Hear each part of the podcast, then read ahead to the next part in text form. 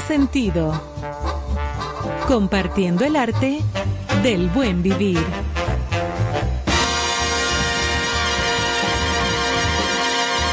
Por estación 97.7.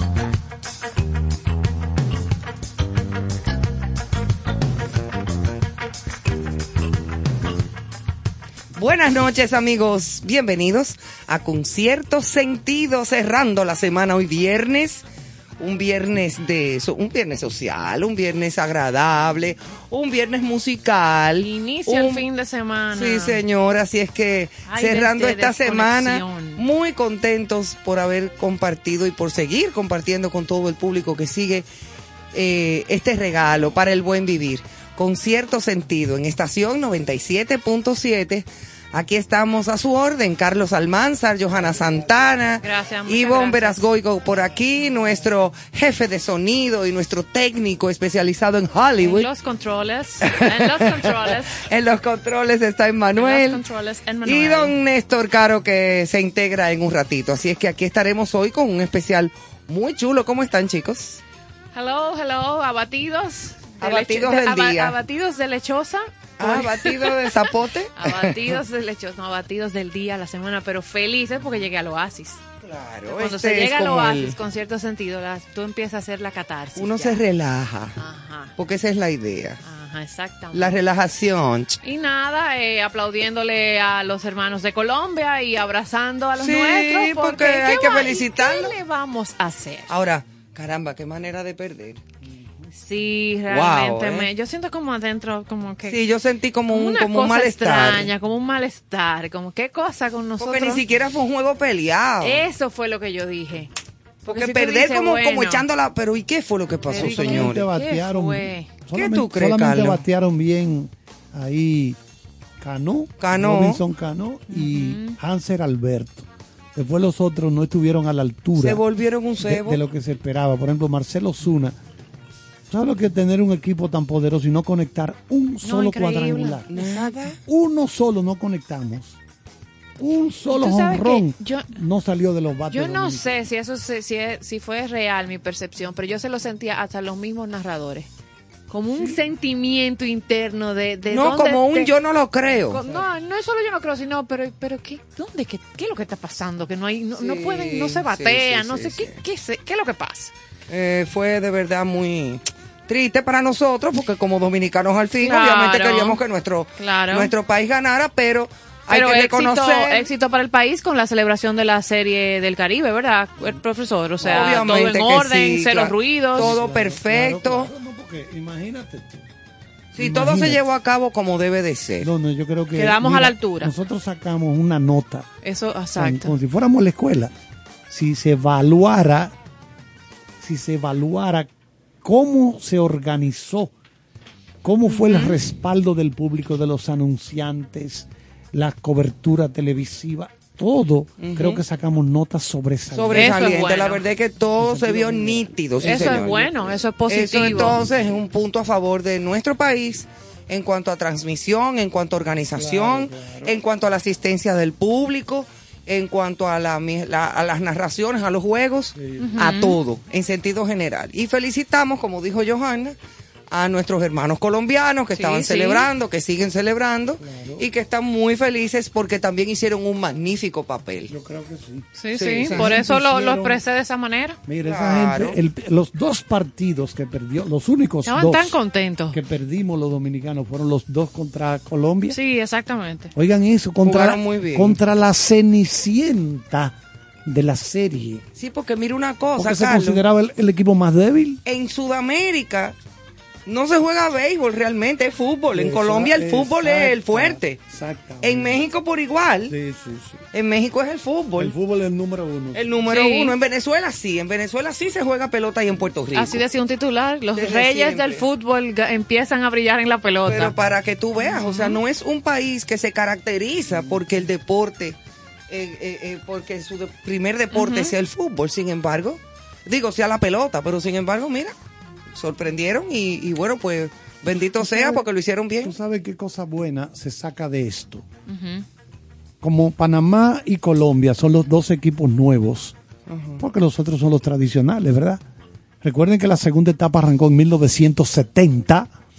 1970 Desde las arrancó la 5 de segunda mañana. etapa y ganó el equipo navegante de Magallanes, esa del 70. Tu- Tuvimos una actuación mala, pero en el 71 ganó los Tigres del Licey.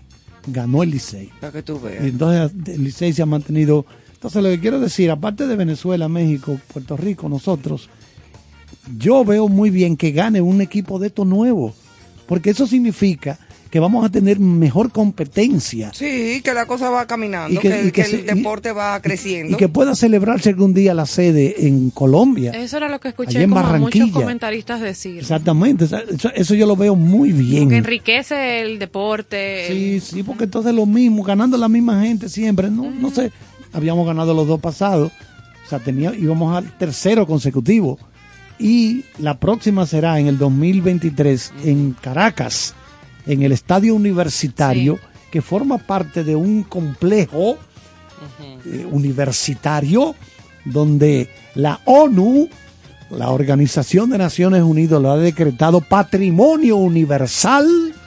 Usted dirá, pero ¿cómo va a ser? Porque es un estadio de béisbol. No, por la arquitectura. Ah, ok. La arquitectura de Claro. este complejo que yo, yo he visitado en varias pues, ocasiones. nada, damos la bienvenida a don- don Néstor Caro, que está con nosotros Buenas ya. noches, señores. Gracias por estar en sintonía con cierto Tú sentido. te das cuenta de que Carlos vino hoy un poco más. Y aguantar los aleteos del doctor. Sí, un Hoy. aleteo de Carlos gallo. y no, de pero ya él, ahora tiene Eh. espalda, pues el pecho no le queda. Ah, No le ok. queda, mira los golpes que ese muchacho se acaba de dar Sí, el mismo. sí, tiene No, que ir pues- mañana a un neumólogo. Claro, no Se le, va a tullir. no le gusta esta canción. Voy a poner cadenas. Anda, bueno señores. Esa es de- Hasta aquí no la de participación de Ivonne Vera. Yo sabía que el sombrerito iba a traer sorpresas. Claro. Para que El- no Porque para nuestros vayas. amigos Ay, no. oyentes, el profesor No un, te largues un sombrerito de Las viernes. feministas te pueden, te pueden controlar con ese tema. otro amante. Bueno, imagínate. Mira, Carlos, No, tú pero- eres muy buen profesional, pero no cantes más. Usted no es el invitado esta noche, lo- no, el invitado de esta noche es una dama y tremenda dama. Ah, sí, sí. Ah, sí, no el invitada no, musical. la invitada musical de esta Musical, noche. la- la- la- la- Whitney Elizabeth Houston. Whitney Houston, compadre. Ay, Ahí sí sí. hay, había caché. Conocida Y sigue como habiendo. la que- voz. Claro. La voz. Tremenda voz. Antes que todo, pues hoy, dentro de las efemérides mundiales de hoy, hoy 4 de, se- de febrero se celebra el Día Mundial contra el Cáncer. Ay, He sí. visto muchas y he escuchado varias entrevistas, eh, tanto en, en televisión local como en televisión internacional, hablando de, mundial. de este, de este flagelo, de este problema, de esta enfermedad que indiscutiblemente no se ha podido encontrar ningún tipo de cura. Va avanzando, va avanzando. Hay un tratamiento Avanza, genético, pero pero, es una cosa pero poco a impresionante. Poco, poco a poco. Es impresionante. Eh, Tú sabes que en el día de hoy, tocando ese tema, eh, falleció eh, un muchacho que yo conocí en mi, en mi juventud, eh, Carlos, eh, que era director de televisión. Ah, sí, productor de estuvo en Carlos Reyes, estuvo trabajando en, en Telemicro por mucho ay, tiempo, sí, pero... hombre, Carlitos Reyes. Pero mira sí. de dónde yo conozco a Carlos. En mi, en mi primer trabajo, yo era. Éramos todólogos y aprendíamos en las oficinas de Horacio La Madrid. Y este muchacho iba y pasaba por la oficina todos los sábados y se interesó en el tema de la televisión. Y Horacio La Madrid es una gente con un corazón grande Sí, sí, sí, sí, sí. y lo integró al equipo.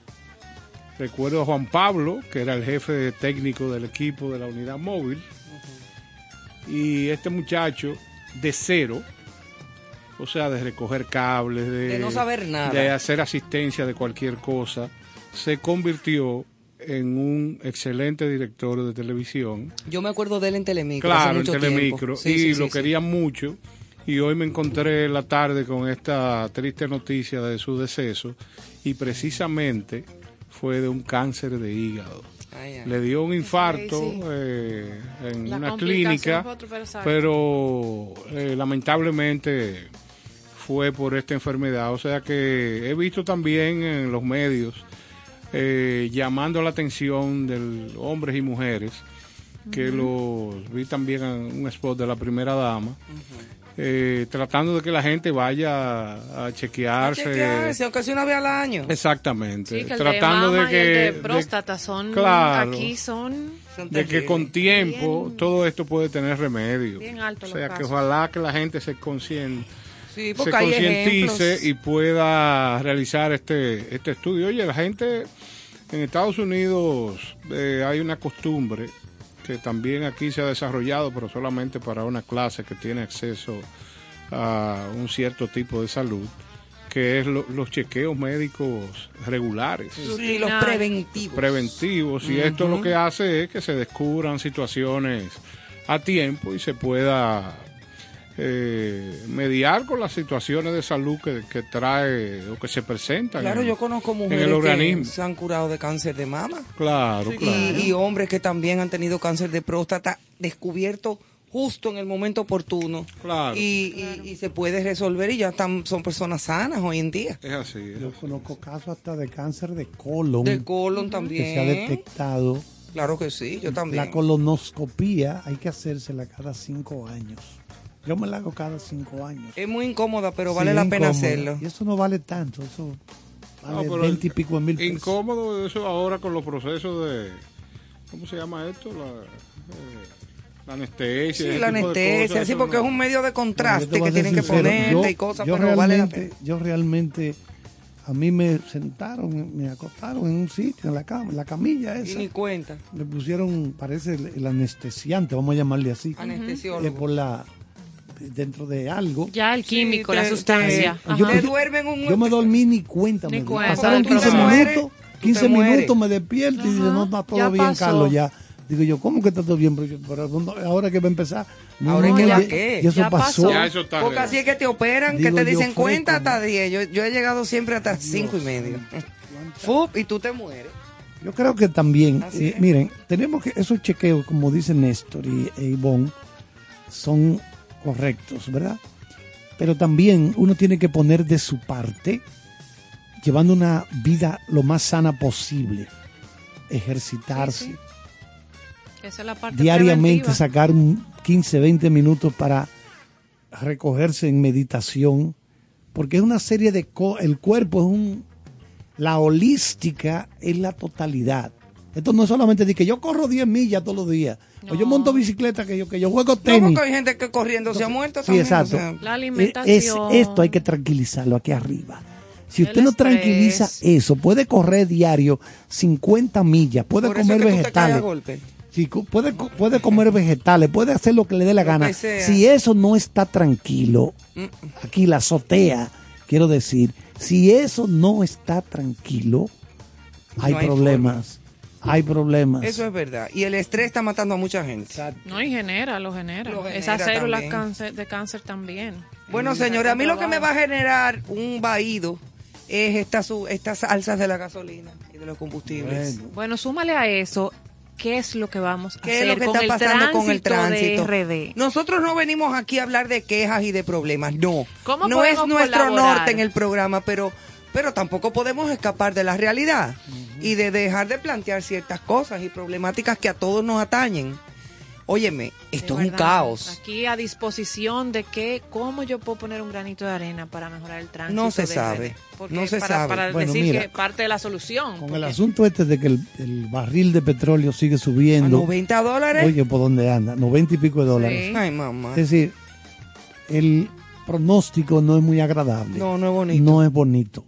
Entonces, ¿qué es lo que va a ocurrir? Llegará un momento, ahí le pusieron en 4 y 5 pesos Sí. a los galones respectivamente, a partir de mañana, de, esta noche, a la medianoche, de Sí. la madrugada del Yo me paré a sábado. echar gasolina antes de venir Sí. para acá y estaba la fila. Esto va a, va a llegar un momento, si sigue subiendo, en que lo que va a ocurrir es que la gente consumirá mucho menos gasolina, que es lo que pasa siempre, históricamente. Sí.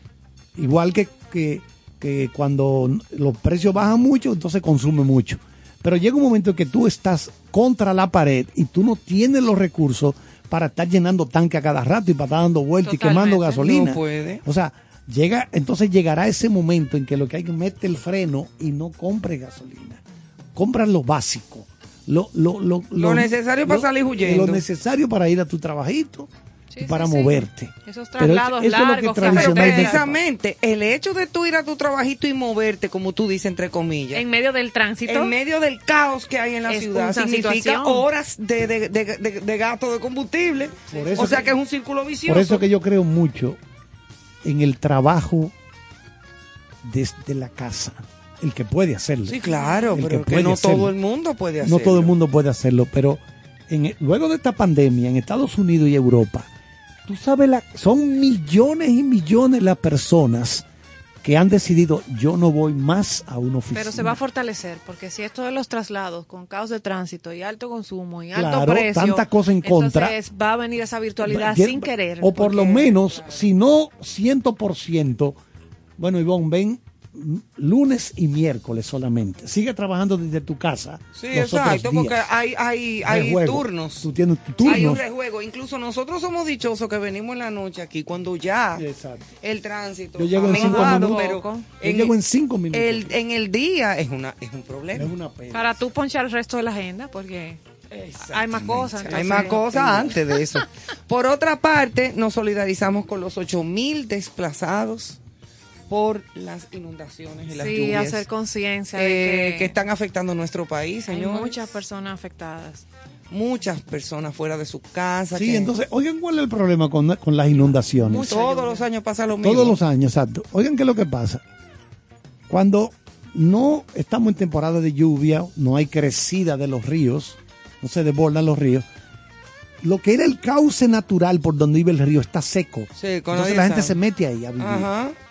Y Cuando- Eso fue lo que pasó en, en, en ¿dónde fue? En la Mesopotamia. ¿no? En la, La no, no, Ay, Y, y para allá, para eh, la zona fronteriza, cuando, cuando hubo el desborde ese del río, aquel que se llevó y mató muchísima gente sí, por sí, Jimaní, por ahí. Chacho, eso fue una cosa. Eso, eso es lo que ocurre. Entonces esta gente está viviendo en lo que es el curso natural por donde van las aguas. Porque las aguas por donde van a coger, por donde está abierto do- el, el Oye, la trecho. naturaleza no se La- equivoca. La naturaleza va a buscar su, su vía. Bueno, el Camus de Puerto Plata está fuera de causa Ha ahora sido mismo. una cosa fuerte. Imagínate. O sea, tiene, tiene Pero la gente no entiende. agua. La gente... No, y tú le das su zinc y su madera para que hagan su casita en otro sitio y vuelvan y se metan en el río Sama. Así es. Lo que pasa es que la cercanía a el agua es fundamental para la gente vivir. Sí, sí, Entonces, pero- sí, sí. no entiende que aparte de, de lo fundamental que es, es terrible. O sea, cuando hay un desbordamiento, eh, la vida de todos los seres humanos está en grave peligro. Se lo lleva todo. Las ciudades, como dice Néstor, se crean pegado a ríos. Claro. Porque por ahí viene el transporte que trae cargas. No, la vida, la vida lleva sin la- agua el no se para- vive. para No, no, no, vivir. totalmente. Para los animales, Se- para las plantas, para todo. Pero de que, el, de que nuestro eh, clima, el medio ambiente y el planeta sigue Ah, no, no, gritando claro. el desorden, Hay un desorden sigue, grande. sigue hablando. No, y yo creo que así como he visto el desempeño del Ministerio de, eh, de Medio Ambiente eh, respecto a la, la problemática de las dunas de Baní, los incendios forestales, debería de crearse una unidad eh, combinada con los militares donde se preserve los cauces de los ríos. Entonces que tú tengas por obligación algún permiso para hacer cualquier, construir cualquier estructura y que se limite a que la gente desarrolle viviendas en sitios de alto riesgo. O sea que yo creo que ese debe ser una unidad fundamental para evitar eh, lamentarnos por los decesos que provocan este tipo de situaciones. Sí, las situaciones también. En esa zona, por ejemplo, en Agua, mi abuelo tenía una finca por allá hace muchos años. Mi abuelo por parte de mi padre, mi abuelo paterno. Y yo pequeñito iba la- en los veranos. Llegó un momento, señores, oigan cómo era que te cruzaban. El río pero yo quiero que tú veas lo que es el brazo de mar desbordado. En aquella época, ¿verdad? Eso ha cambiado un poco. Tú veías vacas, puercos bollando, Sí, sí, árboles, unos, unos árboles inmensos. Entonces, los puentes no existían. ¿Tú sabes cómo era que te cruzaban? Unos tipos nadando.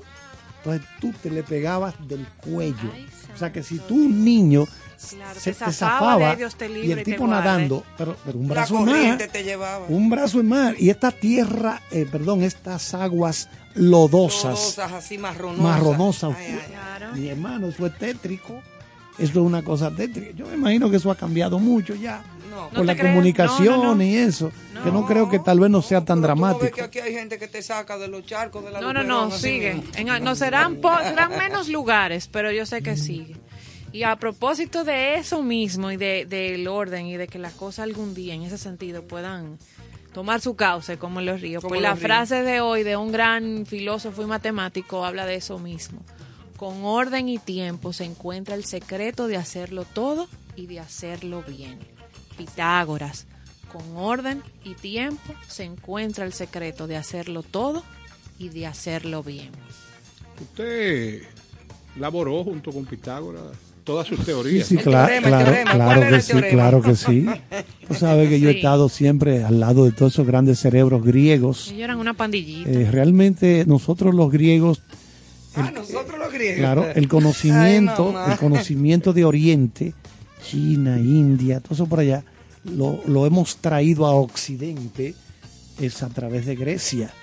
Es así. Es a través de Grecia que llega. Y siento que usted también fue responsable de darle a Fernando Villalona la idea de, de la canción, De del- la del canción. teorema de Pitágoras. Claro que sí. Claro. Pero realmente, realmente, realmente yo me crié con gente al nivel de Confucio, por ejemplo. Ese eran, ese eran mi Ese gente. fue el, el chino japonés que inventó la confusión. Dijo una muchacha en un concurso de belleza y yo la vi. El chino japonés. Un chino japonés, Japonés, que inventó la confusión. Si el lunes temprano a ti te llaman de esas dos embajadas para explicarte cómo, cuál es la No, no, no. diferencia de esas dos nacionalidades. Yo estoy no me haciendo, lla- no, me llame yo para- estoy haciendo referencia a lo que dijo A un una, concurs- una concursante a un, concu- a una- a un reinado. A un una concubina. Pero realmente. No, muchachos, eso fue duro. Ese conocimiento milenario de China, por ejemplo. Voy, voy- voy a decir esto. ¿Qué dijo el filósofo Descartes, francés? ¿Qué dijo? Pienso, luego, Y luego existo. existe. Luego existe. Confucio, que fue mi maestro personal, Ya. Ok. me excusan, ¿eh? me excusan. Desde pequeño. ¿Cuál fue Desde la nota pequeño. que él sacó ahí? Oigan bien la diferencia. Se le hubiera reído en la cara a Descartes. Y a todos los... Le hubiera dicho, descarta eso. No, ¿por qué? Y a, y a todos los que pensaban como Descartes, de que pienso luego existe. No, es al revés. Existo. No. Dejo de pensar y entonces existo. ¿Para expresar qué? Los que saben un poco de, de- de misticismo y filosofía saben que cuando tú aquietas la mente, que es lo que hace la meditación, ayudarte a Y parar. no piensa en nada, te aboba. ¿Cuántos pensamientos diarios cada ser humano emitimos? 60 mil. Muchos de ellos repetidos. Lo- ay, que no se acaba el marbete. Ay, que fulano me chocó. Que me debe un cheque. Que tengo que ir a donde fulanito. 60 mil pensamientos diarios. Entonces la meditación lo que busca es parar ese flujo de pensamientos. ¿Para qué? Eso lo decía mi maestro personal. Y la. OC también. Todos esos monstruos que me dieron clase a mí, lo que buscaban era, no, dejo de pensar, paro este, esta máquina de ideas, de pensamiento. existe. Y entonces brota de dentro de mí quién soy yo realmente. Y ahí es que está el secreto. Poca gente puede entender eso. Sí, eso es difícil. Porque eso usted tiene que estar bien desayunado y haber tenido muchas vivencias para poder entender lo que le están diciendo con eso. Y querer conocer lo que hay Usted dentro tiene de que patear el conflé por la mañana, bien pateado, o un buen mangú con tres ruedas de salchichón pisado con un morí soñando. Para Pero entonces, eso, ay, yo me vuelvo a acotar. Eso es ¿Qué, meditación. medi- Eso es meditación. Ahí yo hacer medito. con eso? Ahí yo medito para seguro. entonces comenzar. Pásame los libros ahora. Pero ya Libro. Claro. Sí, no, yo después de ese viaje que tú acabas de describir, uno medita obligado. El doctor Saglul, el doctor Saglul, haciendo una casa que él estaba construyendo por allá, no sé, por cerca de Herrera, que yo, bueno, no recuerdo el asunto que me dicen, Carlos. Llegaban los obreros que estaban trabajando, tirando mezcla y bueno, y, y él lo veía como apagado, apagado y dice, ¿qué es lo que pasa? El doctor Saglul, el psiquiatra. ¿Y qué es lo que pasa? Doctor, esa gente pobre, esa pobre gente no tiene ni para la macá temprano en la mañana. Dijo, no, no, a partir de mañana, a partir de mañana, antes de comenzar a dejar el pellejo ahí trabajando, Tienen que comer. mangú, huevo, morir, soñ- de todo. Yo creo que tú vas como estaban los tipos. Claro. Tirando mezcla, gozando era. Esa Claro. es otra corriente filosófica. ¿Cómo? Y luego hablamos. Mi papá lo ponía, mi papá fue Y luego director soy. Y, lo- y logro existe. ¿Cómo? Luego ¿Cómo? Y luego. Y luego es- Esa es otra corriente. Mi papá fue director del famoso 28 del hospital psiquiátrico en una época. A mí me amarraron una Y vez. una, sí, yo estoy segura. Hay una foto tuya en la entrada. Pero mi papá, ¿tú sabes qué ejercicio los ponía a hacer para que ellos cosecharan parte de los alimentos que se tenían que comer? Buena idea. A Bueno, sembrar. que ellos mismos y eso les servía de terapia, Claro. incluso enfermos mentales, pero ya serio. Claro, terapia Una, ocupacional. una terapia ocupacional. Entonces, Claro. ¿qué tenían? Bien hecho. Hortalizas, su conuco. Cogían sol. Eh, oye, Claro. increíble cómo eso funcionó terapia por años. ocupacional. Eso no falla. Y entonces mi papá también les hacía entender que eso era parte de la comida que ellos necesitaban. Exacto. Oye, me funcionó más bien que el cara. Yo no sé por qué no lo hacen, no lo siguen haciendo. Debería. Digo, no, yo no sé cómo está funcionando. Yo tampoco, eso. pero eso deberían de debieran seguir hacerlo con por lo que tú dices. Aparte de producirle sus alimentos, claro. es una terapia Y de un valor increíble. Ejercicio, eso lo debieran hacer. ¿eh? ocupación. Yo eso es una- defiendo eso, yo defiendo increíble. eso. Bueno, pues vamos a darle paso a don Néstor Sí, yo con su segmento Senderos especial. del ámbar. Pongan por atención. los senderos Por del alma. los senderos del ámbar. Del ámbar. Eso es un nombre muy hermoso. Bueno, yo propongo que para este segmento yo te propongo. Yo te propongo, sí, Ajá. Y- que ajá. todos nos traigamos nuestro collar con una piedra de ámbar. Yo tengo un ámbar muy lindo con un una mosca. Yo estaría muy preocupado si usted a partir del lunes trae un collar de Sí, ámbar. yo también. Sí, yo déjeme saber para ver a tomar mis acciones a partir de ahí. Adelante, pues. Bueno, señores, en el día de hoy eh, voy a leer unas líneas que he escrito. eh, y estas son a raíz de noticias que vemos a diario en República Dominicana y también en el mundo, que eh, nos estrintecen porque la vida en muchas ocasiones no vale nada. Y podemos en los diarios leer como un individuo porque una madre se opuso a una relación con una niña de 15 años, o sea, con su hija que tenía 15 años, el individuo dispuso de su vida, de la vida de la madre, eh, con un arma de Sí, fuego, eh, le sesgó la vida. Y yo quiero leerles esto porque son palabras, líneas reflexivas que ojalá calen en, en todos nosotros. Respetemos la vida. Como sociedad tenemos que revisar tantos aspectos fundamentales en las reglas de la convivencia, sobre todo el respeto que todos tenemos que practicar por la vida de nuestros iguales. Es hora de invertir seriamente y de manera abundante los valores que reciban desde nuestros párvulos hasta nuestros ancianos, recordando en estas cátedras de amor que el activo más importante y sagrado sobre la tierra es la vida, que la entrega Dios y ningún ente tiene ni razones ni derecho a sesgarla.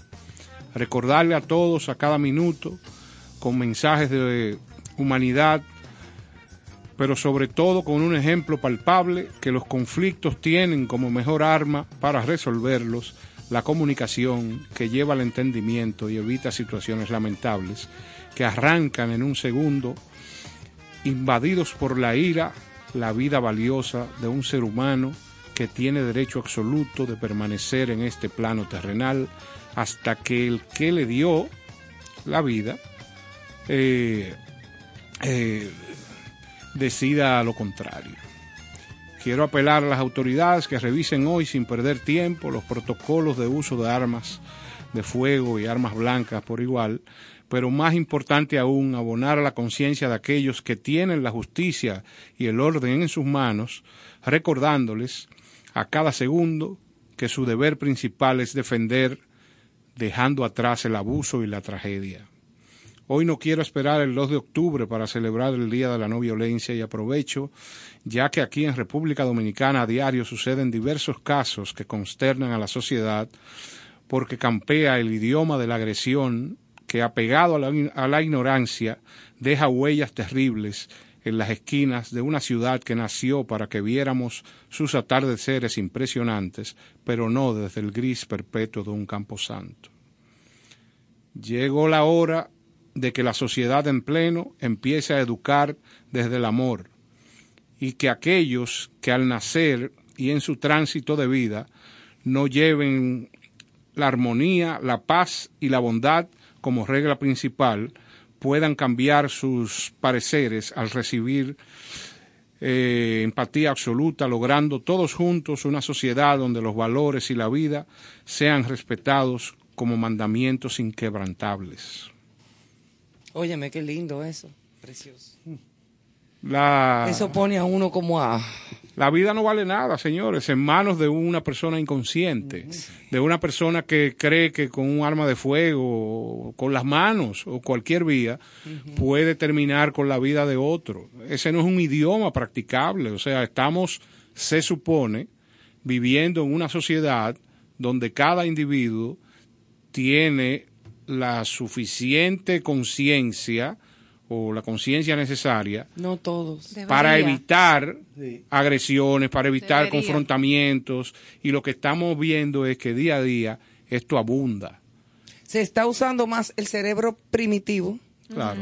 que es el que está detrás, Sí, sí. que el cerebro de la racionalidad, Claro. Que es el frontal. que es el frontal, Es porque es que eh, eh, eh, esto se ve día a día y cuando hay hombres, como en ese caso y en cientos de casos que uno ve a diario, aquí en el mundo, eh, se le va la testosterona a la cabeza, pierden el juicio y creen que La tienen el derecho de, de- de de- gestión emocional. de todo, exacto, tienen el derecho de, de disponer de la vida de cualquier Desde la primaria, tratar de inculcarle a, a nuestros niños cuál es eh, la condición de una compañerita, de, de la mujer per se. ¿Y cuáles o sea, son los derechos? de cuáles son los derechos, cuáles son los deberes, pero eh, de manera llana explicarle si te enamoras de tu compañera, si tienes una novia, eso no es un capital que tú tienes, no es una cosa que No, compraste. ni es obligado que ella te diga que sí, No, lógicamente, pero porque eso es otra.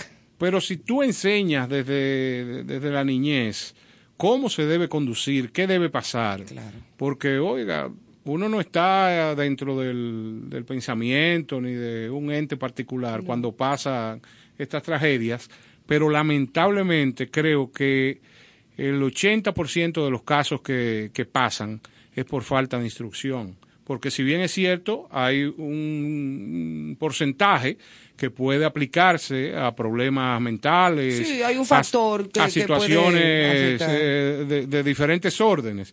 Pero me parece que es cultural el problema y falta de instrucción. O sea, y lo vemos a diario de cosas tan sencillas, de cosas que te pasan con un conductor, un carro de al lado, cómo es que estamos eh, tratando esto como si fuera... Ah, eh, El viejo este. Un- una de- riña. La, necesidad de incorporar el- la inteligencia emocional en el currículum. O Pero sea, también, es importante claro, de chiquito. pero eso. también, señores, es que la gente en cualquier nivel está viendo cómo las autoridades manejan casos particulares donde la ira está presente, entonces se supone que por donde debe de empezar esta gestión es por el que dirige, porque ahí yo lo digo. O sea, si usted le dieron un arma y usted es autoridad, por favor, a usted también le dieron el cerebro, le dieron eh, la, facilidad de comunicación. Claro. O sea, y si tú vas en el carro con tu mamá que te está llevando al colegio y tú ves dos policías que le están entrando a patada a una gente, Que le están mismo. partiendo la cabeza, como vi yo en un video Si bien es cierto que los policías y los agentes en este país, por la degradación que hay, están recibiendo de la ciudadanía una reacción particular, o sea, que se está perdiendo, se ha perdido el respeto, El respeto. que es una cosa eh, peligrosa, Muy peligrosa. y terrible. Lo que tenemos que invertir para que eso no suceda. O sea, preparemos policías, preparemos agentes. Sí, porque la instrucción es necesaria Prepa- para esos policías. Preparemos a gente que tengan la capacidad de conversar. Es verdad que si usted, el interlocutor que tiene, que es el infractor, no tiene esa misma capacidad, entonces... Usted tiene que en- tomar medidas. Lógicamente, pero antes de llegar a la agresión y antes de llegar a- al extremo, hay cientos de medidas que se pueden tomar Eso es verdad. para controlar a un individuo. Eso es lo que yo eh, he estudiado y sé que se puede hacer en temas de seguridad. Claro. Eh, y este tema yo creo que es importante porque la degradación social, moral que hay en este país es terrible. Sí, lamentablemente. Bueno, pues este ha sido nuestro primer segmento. A partir del próximo segmento nos vamos con eh, nuestra Whitney artista Elizabeth invitada. Houston. Sí, señor, Whitney Houston, de quien vamos a hablar de su vida, de sus tragedias, de muchísimas cosas a nivel personal que esta artista eh, inigualable eh, tuvo que lidiar, eh, su vida con las drogas, su vida de triunfos, de éxitos y de premios De deudas, eh, de, de, demandas. deudas, de sexo. Óyeme, es una historia bastante Sí. eh, interesante y con mucha tela por donde cortar. Hemos hecho nuestras investigaciones. Pero con mucha buena música. Exacto, y la buena música que nos dejó como legado Whitney Houston.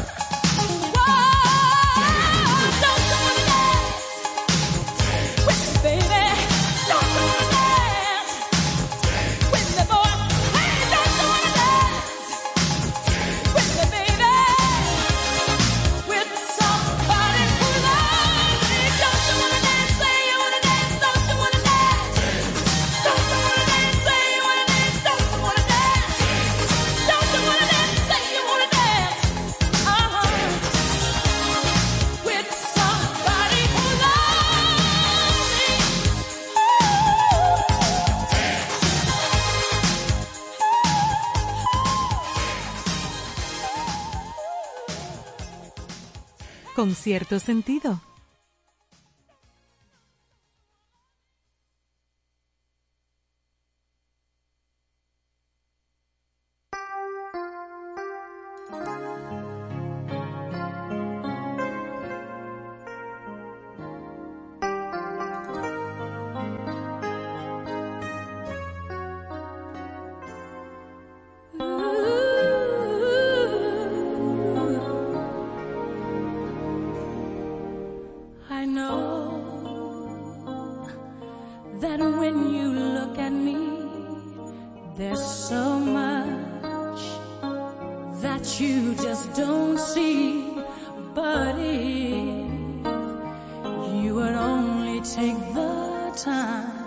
I know.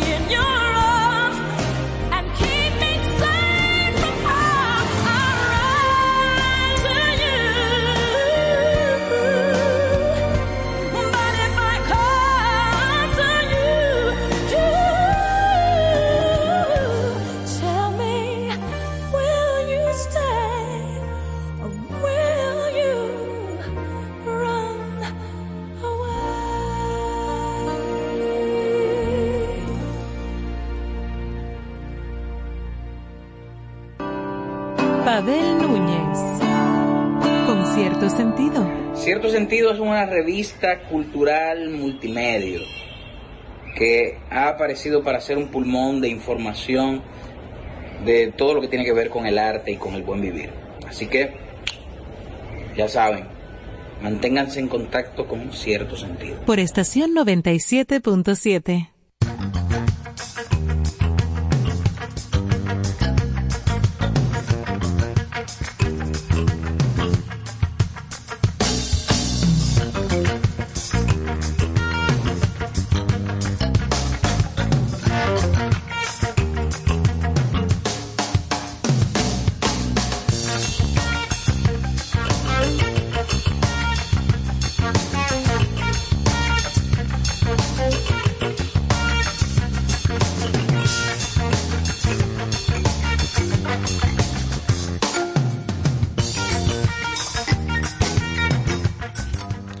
señores, eh, aquí en Concierto Sentido esta noche es especial, noche de viernes, porque la invitada es nada más y nada menos, como ya lo hemos dicho, Whitney Houston, que su nombre no artístico, su nombre real es Whitney Elizabeth Houston, conocida como The Voice, La Voz. Es la artista femenina más galardonada de todos los tiempos, según el libro Guinness de los Records, en el renglón de música, con dos premios Emmy, seis premios Grammy, 30 premios Billboard Music Award y 22 American Music Award con un total de 411 premios conseguidos hasta el 2016. También, también es una de las artistas musicales que más discos ha vendido en el mundo, más de 170 millones de álbumes, sencillos y videos. Esto es un, una gloria de la música eh, Era una pop eh, y con una calidad vocal eh, inmejorable. O sea, es verdad que han venido otras artistas, otras cantantes. eh, Inspiradas e influenciadas por ella. es así, pero tenemos, gracias a Dios, eh, la dicha de disfrutar de toda esta... Y yo la disfruté en su apogeo, Sí, apogeo, sí. apogeo. O sea, Sí. en los años 80 y 90 era que estaba Whitney Houston. O sea, si era para disfrutar de buena música, si era para enamorarse, o sea, era un complemento para para todo. bailar. Para bailar también. Para bailar, cantidad de música bailable que yo la bailé. Esta canción que escuchamos, Run to You, que es de la banda sonora de la película El guardaespaldas Sí, tremenda película. Con Kevin Costner, que, La tuvo, película. que tuvo en el velatorio de ella.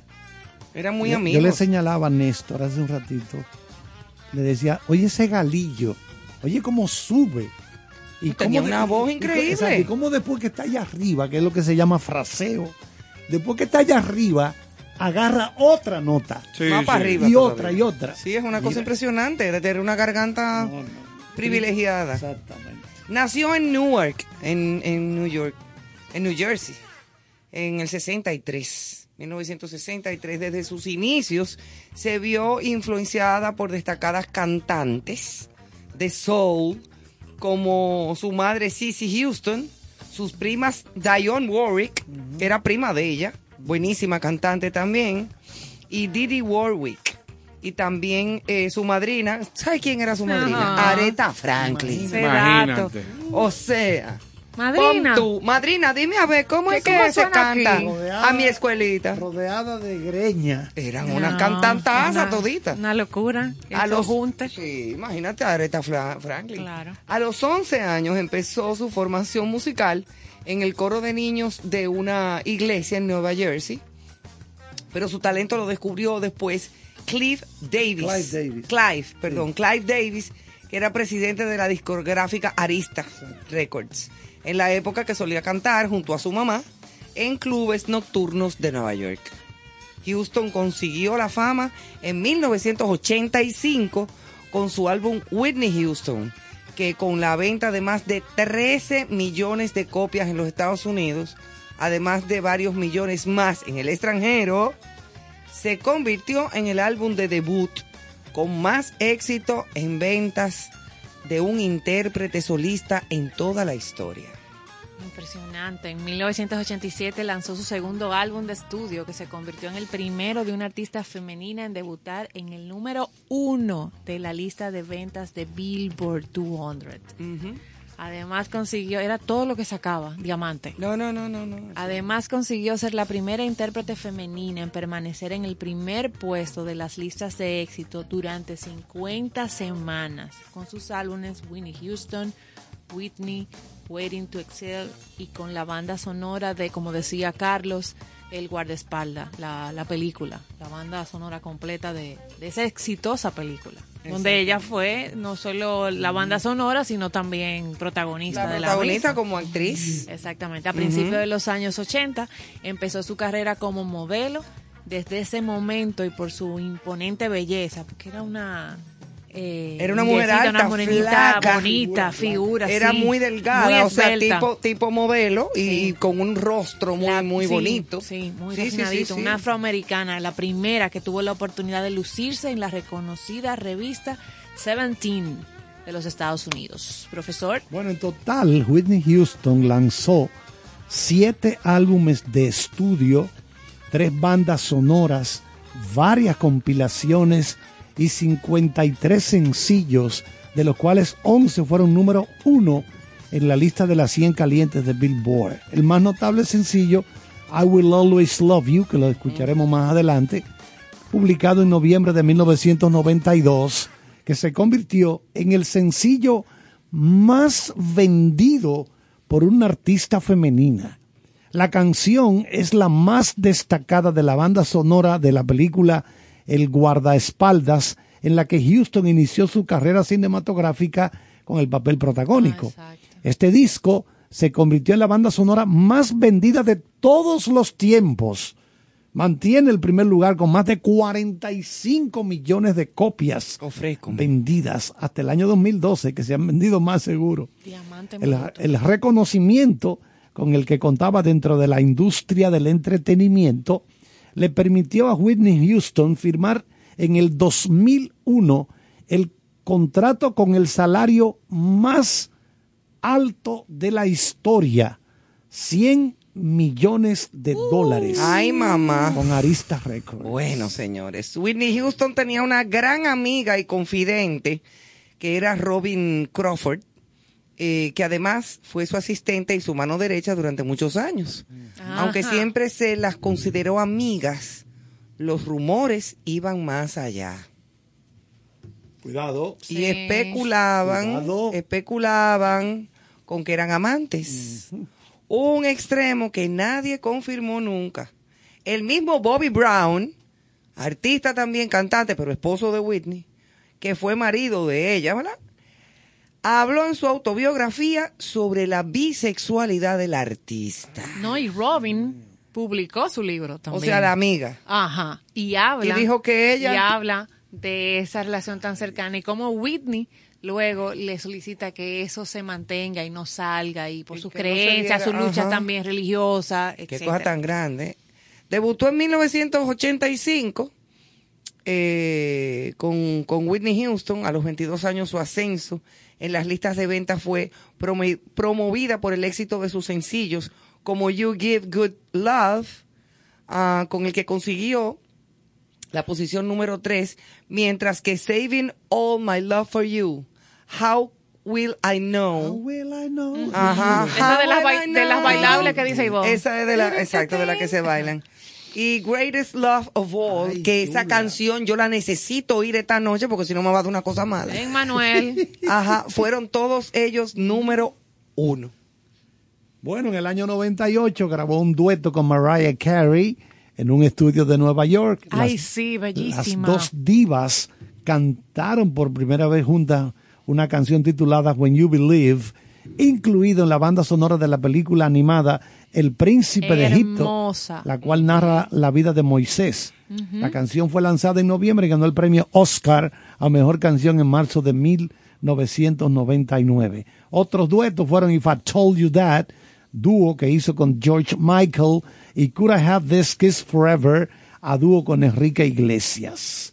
Creo que llega la hora Bueno, de la vamos, música. vamos a ir una musiquita para venir con Carlos que nos tiene algo Bueno. especial preparado para, Música hay. Para ustedes. Dale con la música, suéltala Beethoven.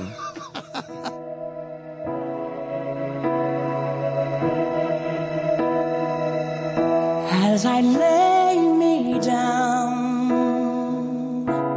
heaven hear me now. I'm lost without a cause after giving it my all. Winter storms have come and darkened my sun after all that I've been through, who on earth can I turn to? I look to you.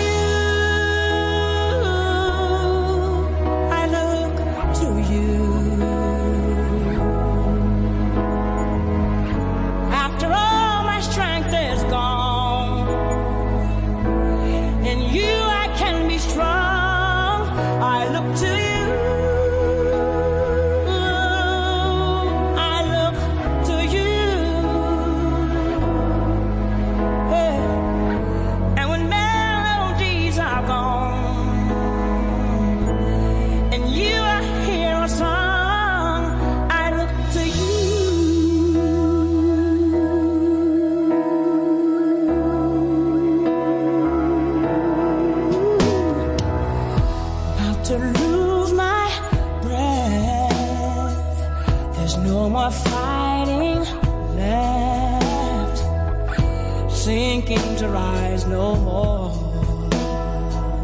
Searching for that open door.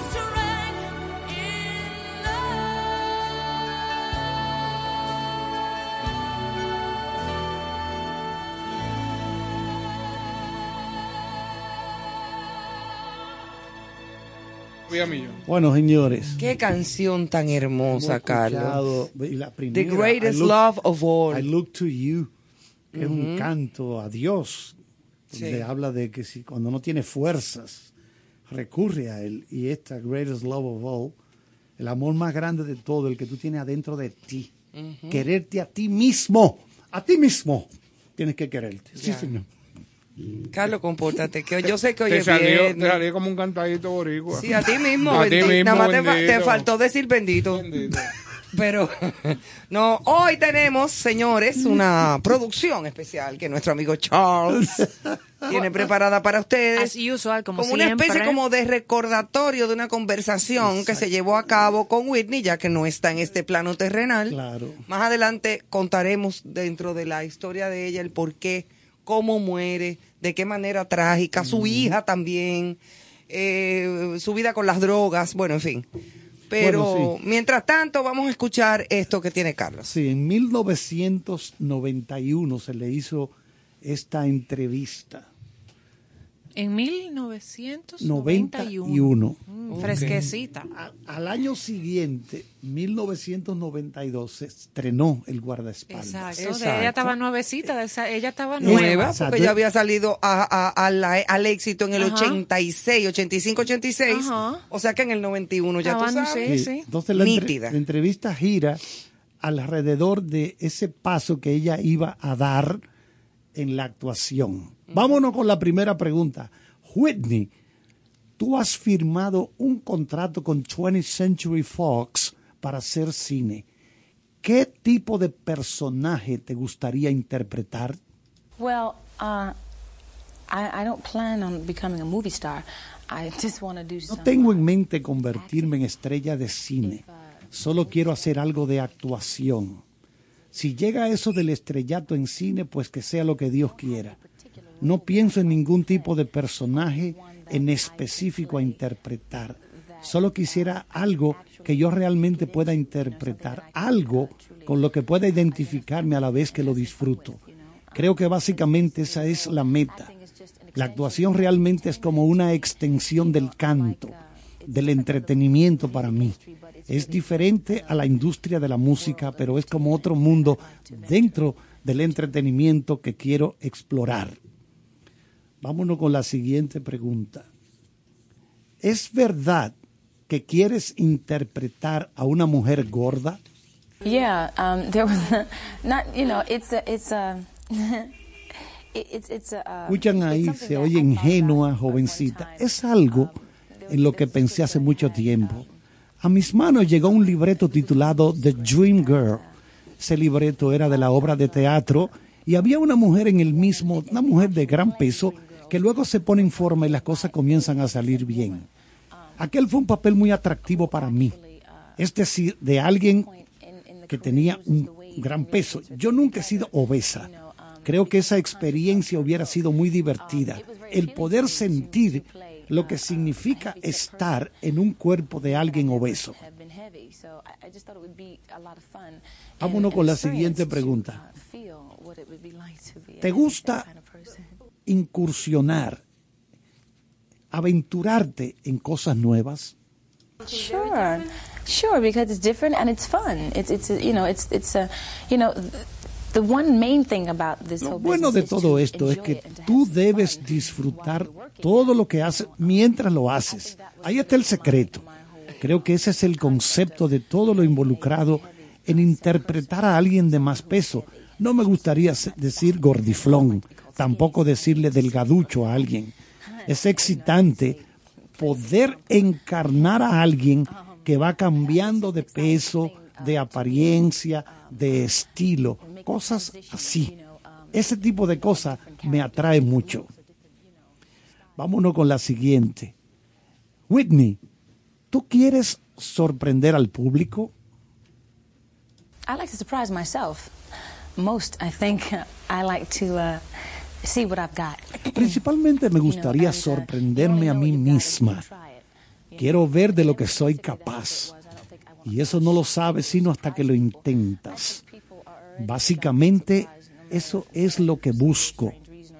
No me interesa impactar al público. That I Ya el público está lo suficientemente impactado. No importa lo que yo haga por una razón u otra. No es nada del otro mundo. ¿Cómo crees tú que lo toma la prensa?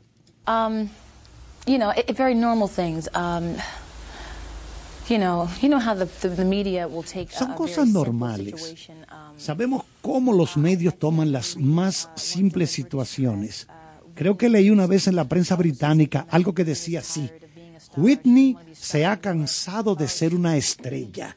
Ya no quiere volver a ser estrella. No tenía nada que ver con esto. Yo no me sentía bien con el estrellato, algo que no es verdad para nada. En verdad, reconozco que hay momentos en que puedo sentirme cansada de estar en esta posición. Hay momentos en que me gustaría pasarle esto a otra gente, decirle, ¿te gustaría hacer esto por mí? ¿Irías a este lugar por mí? Cosas así. Cualquiera que esté en mi posición de seguro que también pensaría así. Vamos con otra pregunta. ¿Hay momentos en- específicos en que no quieres ser Whitney Houston? There is no specific time, honey. It just happens at certain times. I mean, I can't say on October the 29th I felt this way. It's just at certain No hay momentos así, uh, simplemente ocurren. No podría decir que el 29 de agosto me sentía así. Son cosas que se producen de manera natural, son cosas que van y vienen. Whitney, háblanos un poco de la responsabilidad que implica ser profesional. Exactly that. Being a professional is doing what your duty calls for. Creo que ser profesional implica que debes hacer lo que tu deber te demanda. Yo soy la jefa de mi organización. Yo soy la que debe responder. El ser profesional significa que debes hacer lo que tienes por delante sin importar que en ese momento estés de humor para ello o no. Cuando decidí convertirme en una cantante profesional, hay una serie de cosas que debes hacer para que la gente te preste atención y te llame. Mi madre, sí, sí me decía, cuando te decidas a hacerte profesional, tienes que estar a tiempo. Debes tener la flexibilidad de poder intercambiar papeles o posiciones. Por ejemplo, si debes cantar una nota que estaba programada para otra cantante y viceversa, debes estar preparada para todo. Creo que he podido adaptarme a hacer todo esto. Eso se convierte, te va convirtiendo en un profesional, en un maestro de lo que haces. Y finalmente, finalmente la pregunta es, Whitney, ¿cómo divides tu vida normal de tu vida profesional? I, well, no, I, I think that professionalism has a place and time. I think there's a time to be professional, there's a time to just be, you know, Creo que el profesionalismo tiene su You know, lugar um, y su tiempo. Hay un momento para ser profesional y un momento para ser solo tú, no profesional. Yo tengo estos momentos también. No soy profesional todo el tiempo. Soy profesional cuando mi trabajo me lo requiere. Trato de tomar decisiones profesionales cuando son decisiones que lo requieran. Pero no soy profesional todo el tiempo. ¿Quién, qué ser humano querría ser profesional todo el tiempo? Óyeme, qué bien escuchar esas declaraciones de Whitney, digo, traducidas por el maestro Charles, para aquellas personas que no entienden el inglés. Claro. Ahora me dio como una, una, una especie como de tornudadera, No, pero, no es enferma que estoy, es alergia. An- Anda, eso anda. Sí, tú sabes que eh, todo esto que hemos disfrutado ahora nos da eh, un perfil acabado de cómo ella pensaba y Ah, Sí, sí, qué, sí, claro. Qué, qué tanto amaba el arte y qué respeto sentía. Pero por- mira qué contrastante como ella expresa lo que ella vendía, lo que se expresaba a través de sus canciones, de su música Sí. y la vida interna que llevaba. Yo creo, O sea, la vida Se personal. escucha una Sí, yo- persona ligera, Sí, sí, se- dócil, se- se- alegre. y, la- y después se fue, se fue eh, yendo la parte en su vida personal, una parte muy oscura. se fue complicando. Se le la fue vida. complicando la vida, incluso a partir más mm, que nada eh, eh, con, con, la, con el matrimonio que tuvo con Bobby Brown, Sí. Sí. que fue eh, quien la lleva como a la- al consumo excesivo de drogas y todas las cosas, Bueno, que conoceremos más En adelante. una entrevista con Oprah Winfrey, yo recuerdo que la, a, a Whitney Houston la acusaban de que estaba consumiendo crack. Y le dijo a Whitney Houston, eh, perdón, a Oprah. Whitney le dice a Oprah. A Oprah, ajá. Oprah, ¿tú crees que con el dinero que yo tengo me voy a poner a consumir esa basura? O sea, no dijo en la entrevista, No digo que, Que no. no. no dijo que no, pero que ese Pero, tipo de... exacto. De, de- de que De crack estupefaciente, Bueno, porque de el crack realmente es una- explota la cabeza. Sí, no, y es una basura, ya no pudiera. pero lamentablemente ella, Aunque a ella se le fueron dañando los dientes. todos los dientes se le dañaban por, y eso lo produce la- el consumo de las drogas. De la droga y de la cocaína. Cocaína de la cocaína. específicamente. Sí, se fue más lejos. Los datos de su muerte y biopsia reportan ya su tabique roto. O sea, que Sí, su consumo, su, su tabique ya tenía una perforación. Exactamente. Y, y leía en notas sobre su vida, que también es bueno tener en cuenta, no solo eh, su pareja, que claro que sí, sino el contexto en el que ella alcanza el éxito, que todavía un afroamericano en esa época, en esos años, no era tampoco que la industria le abría puertas de, de par en par. Sí, eh, así. que ella era un monstruo. Claro, pero detrás de cámaras estaba todavía muy vivo y latente ese ese racismo, esa Sí. presión. Señora, y el entorno. O sea, Por eso estamos lo hablando menciono. de relaciones con músicos, el estudio de grabación, bailarines, o sea, eh, lamentablemente en el mundo del arte hay un estilo eh, dentro de todo el que circunda o la mayoría de gente, porque hay mucha gente que tiene eh, buenas formas o mejores formas, vamos a decir.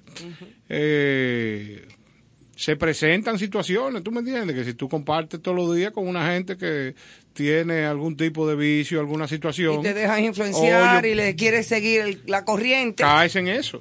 Eso es verdad. O si viene de una niñez con problemas de abuso, todo eso habría que, que analizarlo, Sí, leyendo quizás una biografía más extensa. O buscando ¿Sabe- un refugio ante algo. ¿Sabe que yo veo como que la sociedad estadounidense, si tú no consumes drogas como la conoce la gente, marihuana, cocaína, heroína, no sé si fue Ivonne. me- alguien me mencionó hoy a, a Philip Seymour Hoffman, que fue un excelente actor. Que también murió de... Tenía 25 años sin tocar la heroína. Ajá. Parece que estaba como separado de la esposa, porque Sí. vivían la esposa con los hijos aquí y cuatro esquinas más allá, en el mismo sector en Nueva York, Él él- solo. él. Parece que eso le, le produjo. Bueno, el asunto es que cuando la policía llega encuentra tiras, tiras de la, de la Que él heroína. había tenido una recaída porque Sí, logró una recaída separarse. fue la palabra. Pero yo lo que Tuvo quería una decir es- recaída y la, y la heroína es, un- es una de las drogas más duras que hay. O sea, de lo, de lo más, a donde ya tú, tú co- tocas fondo. Entonces, lo que uno ve desde lejos es que esta sociedad estadounidense o consumes esas drogas como la conoce la gente o terminas siendo adicto a medicamentos. Los norteamericanos cuando viajan turistas, lo primero, una de las cosas que meten primero en la maleta es un pequeño, vamos a llamarle un bultito, Sí, es como un organizador de past- un pastillero. es la palabra. Un pastillero. para cualquier cosa, cuchumplum. Que me duele un poquito la cabeza, búscame una. ¡Guau! Entonces, esa, so- esa sociedad ha caído en eso. Inculca eso desde Inculca desde pequeño ese de, esa dependencia. Hay muchos documentales de la farmacéutica, sobre la farmacéutica y ese y ese estilo de, o sea, y cómo promover ese estilo de vida, Claro con el sí. dinero que han logrado a través de eso. Bueno, pues nos vamos con música entonces. Vamos a seguir escuchando a Whitney. ¿Qué tú Y- crees, Néstor? Claro, y recordar aquella frase que mencioné hace unos días de Ramón Marrero Ariste a mi padre. Que Dios bendiga nuestra ignorancia. A que sepa.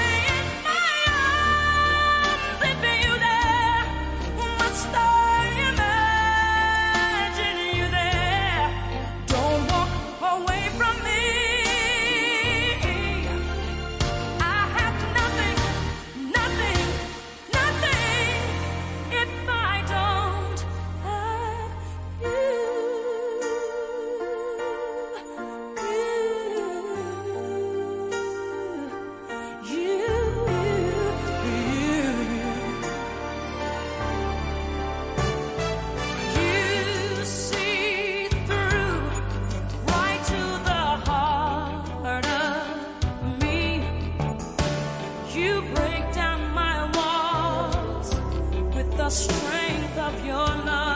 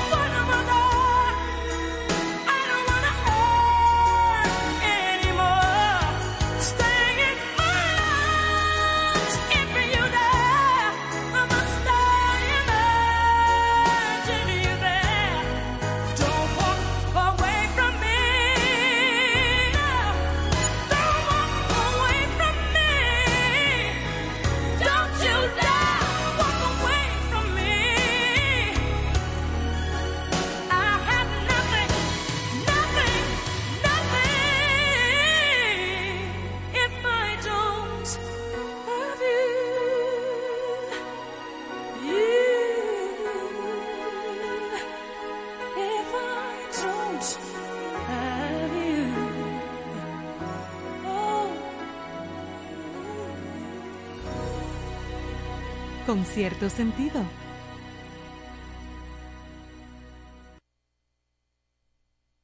Con cierto sentido.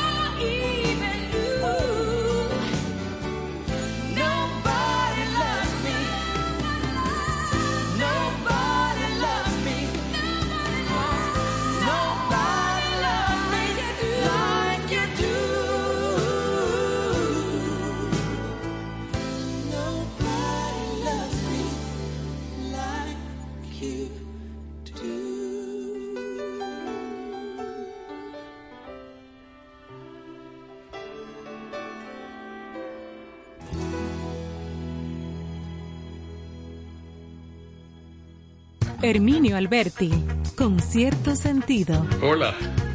Néstor Caro se ha propuesto dar cierto sentido al arte de vivir en el arte. De 8 a 10 de la noche, cada noche en la 97.7, te invito a acompañar a Néstor Caro con cierto sentido. Ahora, en contexto, con cierto sentido.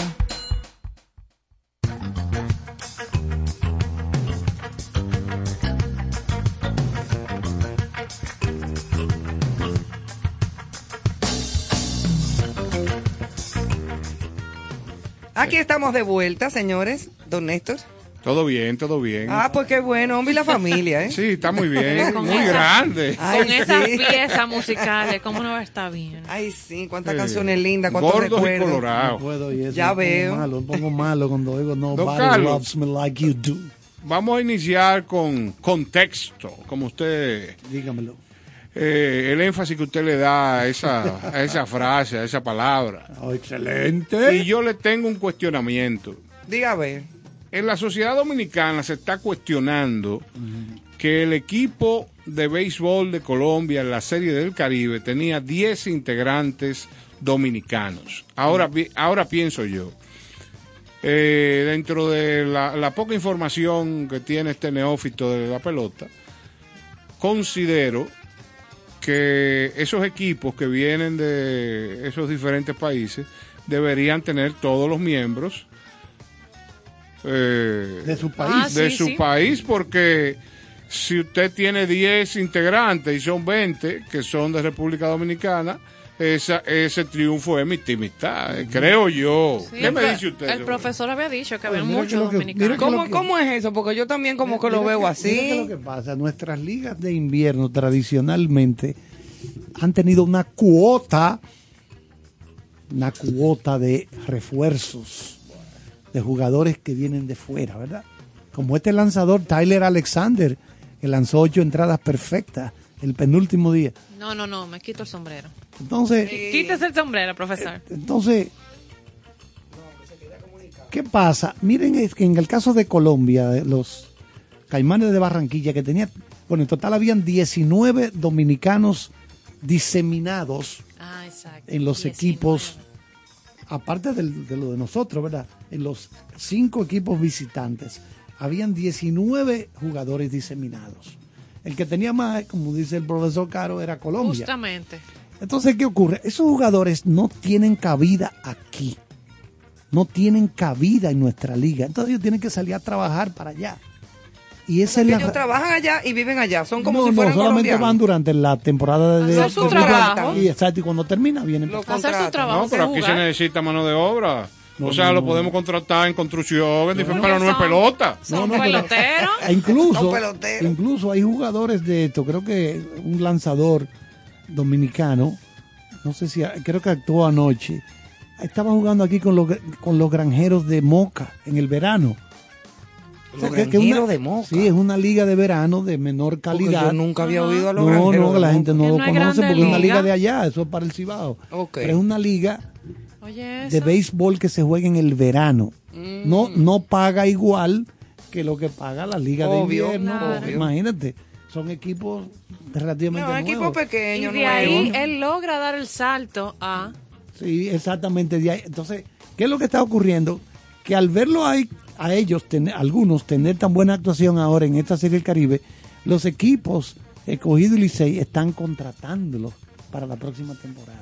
Algunos dominicanos... Ahora son visibles. que- exactamente, ahora usaron esta vitrina Exacto, para son mostrar Pero visibles. mira, talento. funcionó. Funcionó. Y me imagino que Pero- pueden llegar todavía más allá. Exacto. Yo, yo entiendo la pregunta que hace el maestro Caro. Es, él entiende que la- las ligas deben estar, los equipos que representan a las ligas. Por eso el uniforme decía Liga Dominicana, Liga Puerto Rico, y así por el estilo. O sea, todo es ligado. Eh, Exacto, porque son ligas. Esos equipos representan la liga.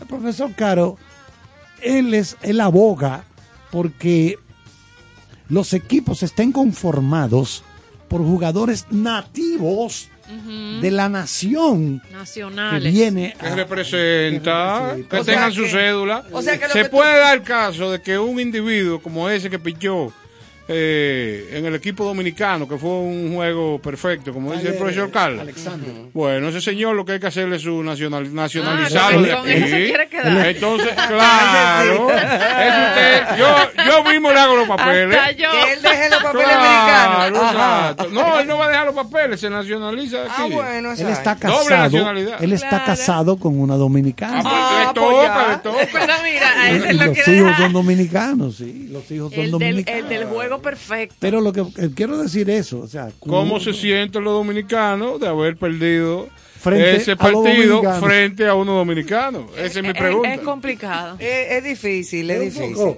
es un poco incómodo para nosotros. Digo, nos llena de orgullo también de saber que Déjate de muela, no, espérate. que eso molesta. no, no, de saber que uy, el equipo ganador, campeón, tiene una gran cantidad de gente de aquí. Pero tú sabes lo que tú sabes eh, lo que pasó Hace anoche ruido, sí.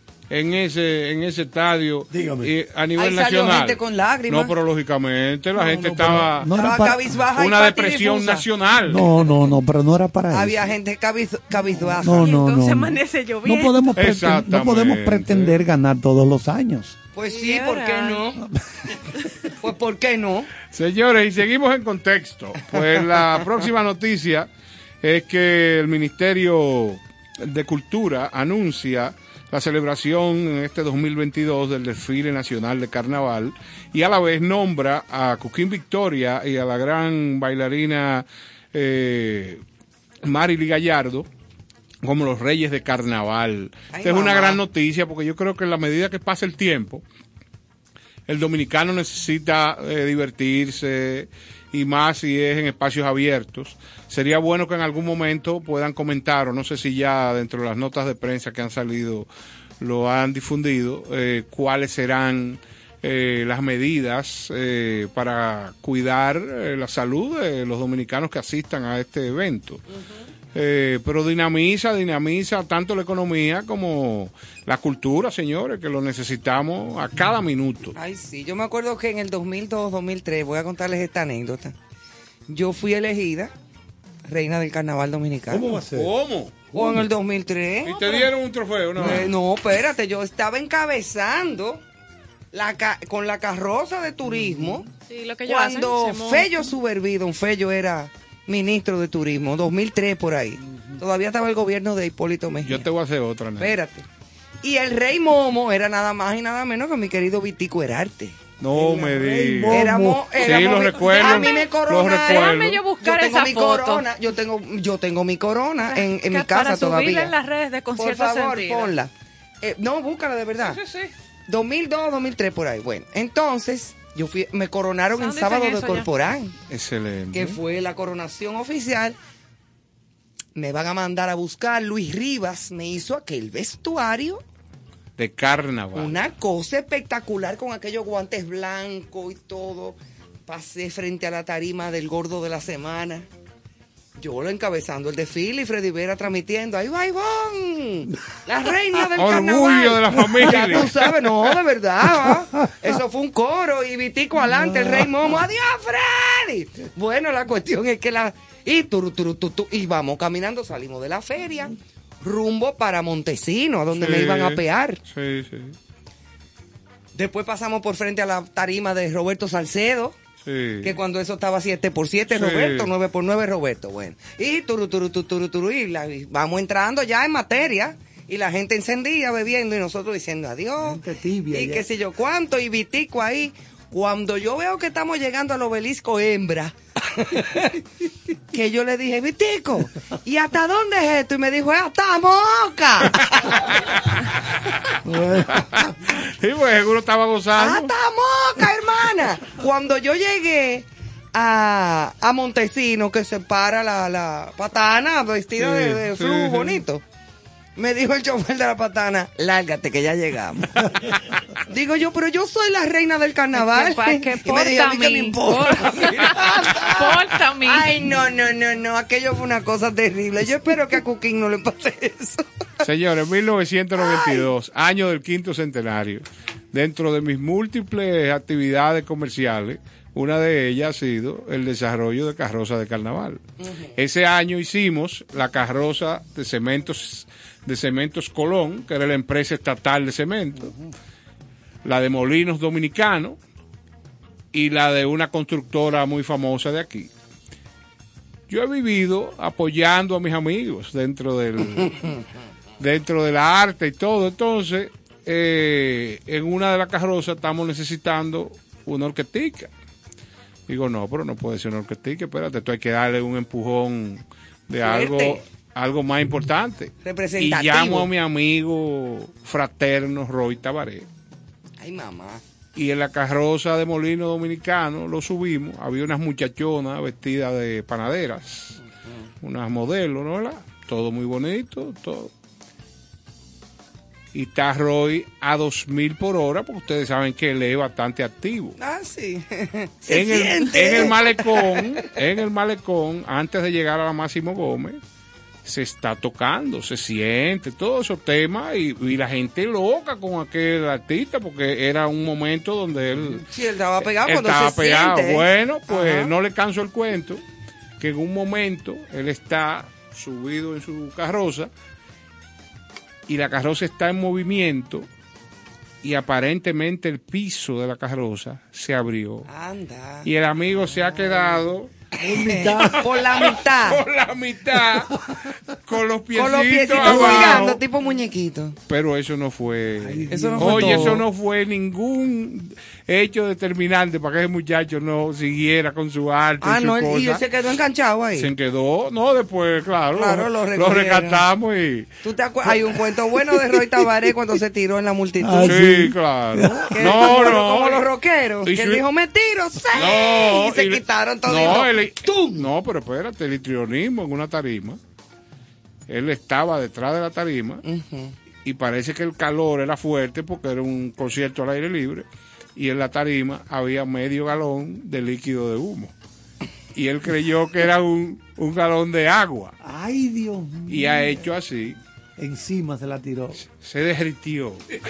Ay, ay, Se derritió. Ay, pero qué muchacho tan loco. Un beso para Roy, donde esté. En Miami, no, en ese es mi Miami. amigo, yo sé, yo, él vive allá en Miami. Sí, no, no, y oye, uno de los músicos dominicanos y arreglista, es, es un talento Un excepcional. exacto, y bien que le va por allá, ¿eh? Claro que sí. Qué bueno. Bueno, pues hablando de noticias y de cosas, señores, ¿cuánto cuento y cuántas cosas? ¿Tú no encontraste ahí Carnaval no. Dominicano 2002, 2003? No, no, no. No, pero vamos No- a ir al no Archivo teníamos General de la Google para eso. para no había Google.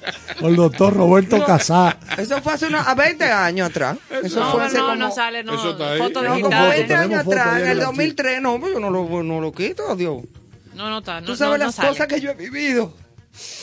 Ok. Bueno, Los Ángeles, eh, EEUU.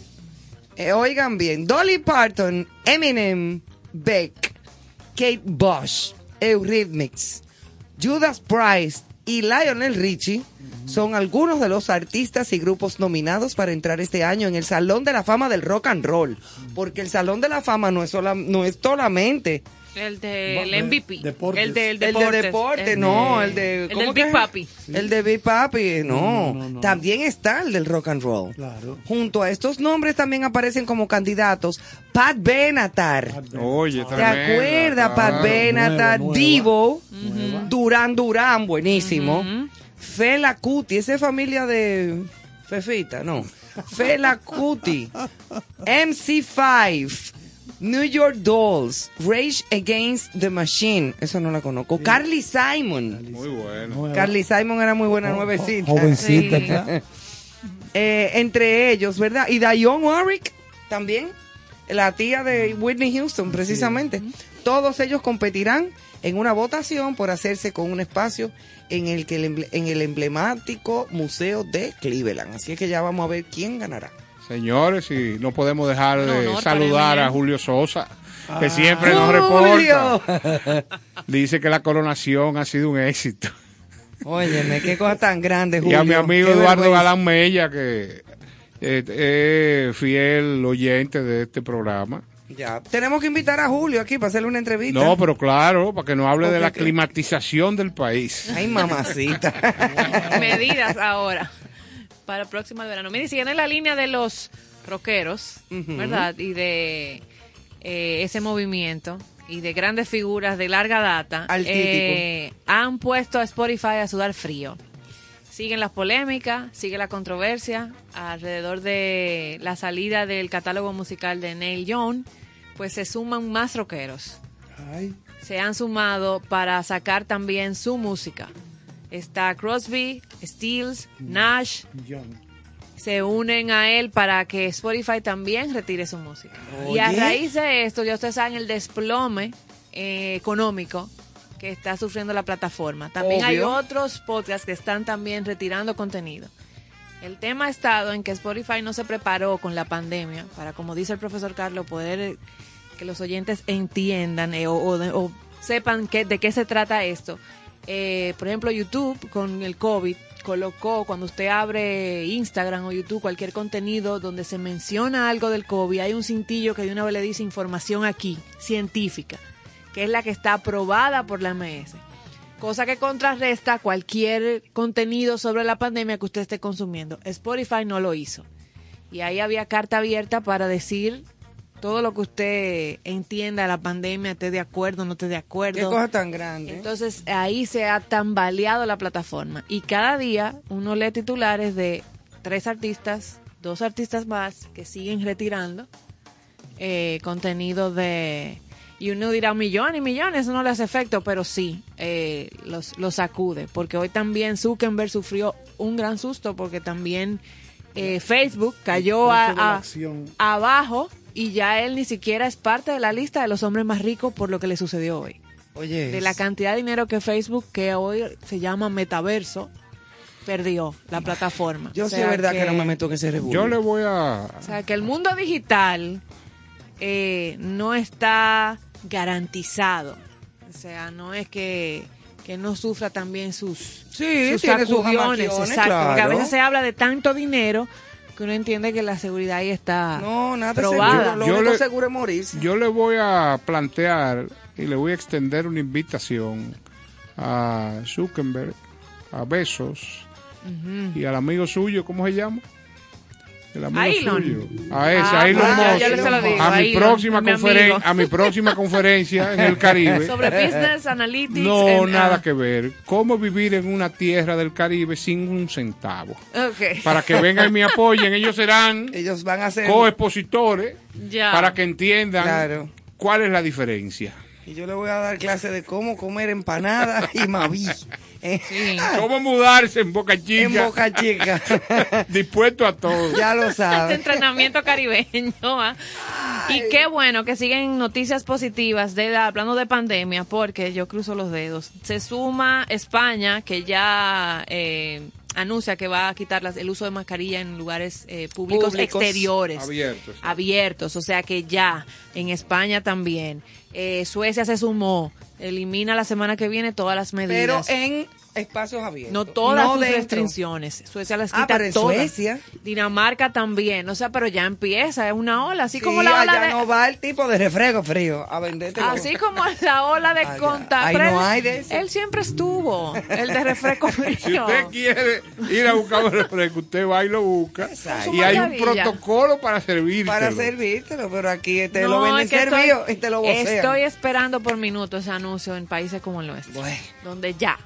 Oigan esto, Mira, eh, que eh, me llamó la atención. Gloria Estefan dejó claro ante el Congreso de Estados Unidos esta semana, dice ella, que la música tiene valor y exigió a las estaciones de radio de frecuencia amplitud modulada, modulada AM y FM que paguen a los artistas derechos de autor por reproducir sus canciones. Porque hasta ahora esas emisoras en Estados Unidos y Europa pagan, pero a los compositores. Ella quiere que le saquen una viruta a Al los, digo una intérprete, viruta, al hace mucho que yo no intérprete. oía sí, eso. a los cantantes.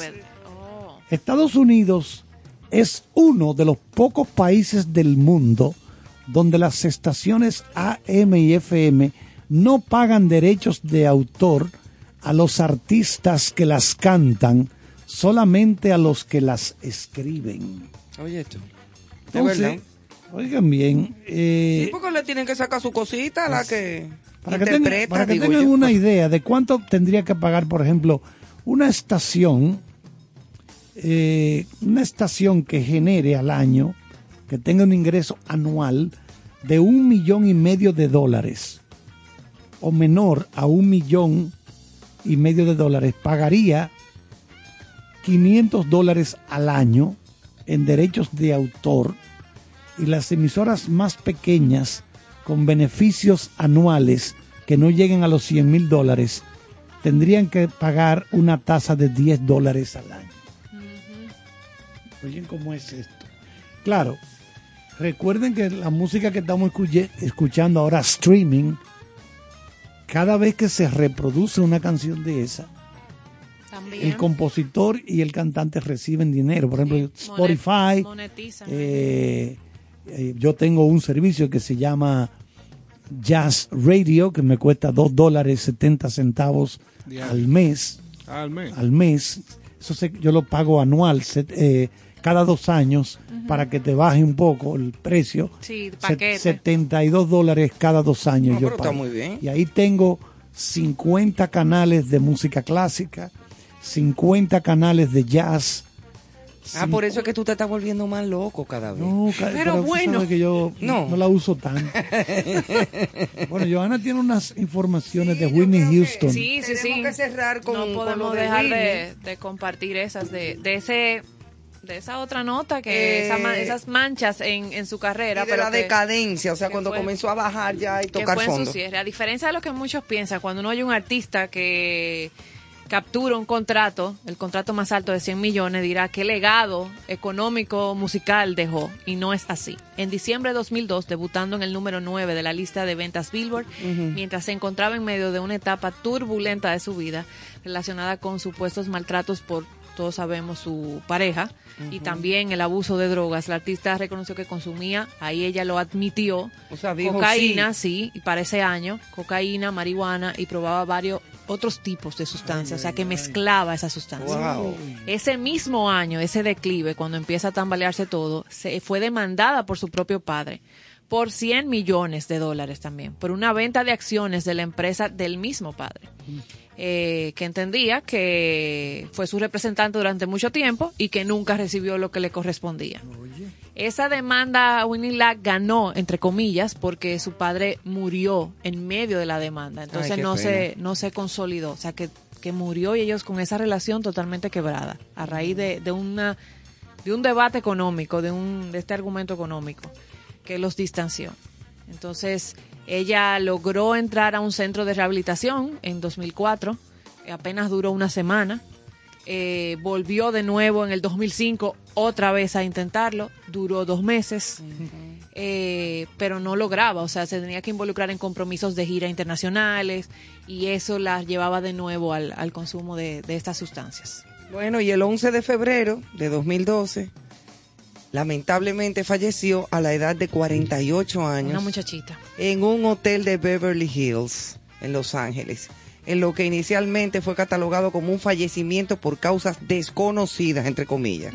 Para Kevin McDonald, director del documental Whitney, su vida con sus éxitos y su decadencia, eh, um, se asemejaron más a la de Prince o la de Michael Jackson. O sea, más o menos, no, no, no yéndonos tampoco a una comparación eh, tan directa, digo yo Pero el, el golpe que le dio a pero la que fue cultura una, musical, una- una, un gran golpe, figura. fue un jamaquión, exacto. Las tres grandes estrellas negras de los 80, de edad similar, tuvieron vidas paralelas marcadas trágicamente por las adicciones y estaban aisladas del resto del mundo, porque Michael no consumía drogas, pero era adicto a los calmantes, Sí. a las pastillas. Lo que decía Carlos. Exactamente. Creo que tiene que ver con problemas raciales, con lo complicado que era aquella época, Ah, en te fin. decía. Eso contó McDonald. Una trágica historia que no solamente acabó con Whitney, oye eso, sino también con su hija Bobby Christina Brown, la única hija que tuvo con Bobby Brown. Y su patrimonio tampoco fue exitoso. Cuando un artista firma un contrato discográfico de 100 millones, no recibe el dinero de una vez. A un artista se le paga por etapas y cada pago es esencialmente un préstamo basado en el éxito de futuros álbumes. Whitney solo ganó 40 millones de un contrato de 100, pero desafortunadamente sus discos no se vendieron bien, por lo cual terminó debiéndole al sello discográfico casi Ujú, 20 para que tú veas. millones. No hay legado. Cualquiera diría, ¿dónde quedó su fortuna? Posee No los hay. derechos del catálogo, eh, la, la- la Sony y Arista Records, los derechos del catálogo atrasado de Whitney, cuyas ventas se han disparado recientemente, pero su hija eh, Bobby Christina Brown no recibió el dinero hasta que se vendieran 5 millones de álbumes nuevos Para ellos recuperar y para ahí ella muere recuperar, ella. pero entonces después ella Ahí muere. Que valga aclarar O que, sea, qué cosa tan, qué historia tan que triste. Whitney la encuentran en Los Ángeles dentro del hotel De la en bañera. una bañera eh, acompañada por sus estilistas y que estaban ahí personal de que la ayudaba y la encuentran ya y es que descubren con la autopsia su tabique, El tabique ya con- roto, perforado, Sí, perforado. y su Aparentemente- hija replica la misma muerte. Su hija murió también en una bañera. La diferencia es que eh, Bobby Cristina entra en una especie de coma y no logra ya superarlo. O sea, dura un tiempo en el hospital, pero no lo supera. Es decir, Winnie Houston habría muerto por ahogamiento. Sí, porque se durmió. Exacto, Con una sobredosis de En sustancia que encontraron en su, en su cuerpo y se ahogó. Claro, se durmió en una bañera llena de agua y se, a mí no me pasa porque yo me baño con la ducha. Ni estás No, consumiendo no, sustancias. No, no, que te- sobre todo, sobre- obviamente. Para dejar el otro punto claro, porque Exacto, no sí, sucede. A mí no me pasa la- porque, ajá. O sea, dime. Te pasa eh, la factura. Ivonne, te pasa la te factura. guayaste, te sí. pasa la factura Pero al tarde. despedirnos, eh, bueno reconocer que fue una cantante excepcional, Ah, sí. una artista, porque pudo desarrollarse eh, tanto en la actuación como en otros Como en el ámbitos caso de del ganar arte. todos los premios del mundo. Una artista multipremiada y admirada por nosotros, porque estamos haciendo este especial basado en esa grandeza de esta gran mujer, Y Winnie Houston. Lo bueno prevalece porque su legado sí quedó, su legado musical, su Claro. obra de arte que era excelente, quedó, queda aquí. Sí, sí, Sigue como, aquí. como muchos otros artistas, lamentablemente, Sigue que han desaparecido por Sí. esas mismas causas, pero que su, su, su arte, su música o sus pinturas o su trabajo cinematográfico, pues queda para siempre. Y un llamado a los artistas que incursionan en ese tipo de prácticas, que prueben el lechosa con Carnation. que es más saludable. Que lo resuelve todo. O un No, zapoteca. Exacto. Claro, Yo creo sí. que es una medida más, Más sana, más sana. y divertida. Exactamente. Bueno, Estoy de yo- acuerdo. vamos a cerrar con el sencillo de Whitney que más copias ha vendido, porque se siguen vendiendo, ¿verdad? Claro. O se siguen descargando vía streaming, que es parte de la banda sonora de la película El guardaespaldas, de Bodyguard, y es una composición de Dolly Parton. Oye, tú, Fue Dolly Parton la cantante ranchera. esa misma, la que compuso este corte, y ustedes se imaginan, sí, ella es bastante protuberante. Exacto. Entonces, el dinero que ha recibido Dolly Parton, porque hay que darle de Esos cada álbum que se royalty. Esos royalties. Para que lo sepa, le ha ido bien a Le ella. ha ido muy bien con esta ¿Dónde canción. vive la señora? Eh, Ella es americana, ella habla inglés. Estoy loco para aprender. Bueno, pues vamos a dejarlo entonces, ya que nos vamos. ¿Con qué canción? I will always love you. Ay, papá, qué linda es. should stay, I would only be in your way. So I'll go, but I know I'll think of you every step of the way.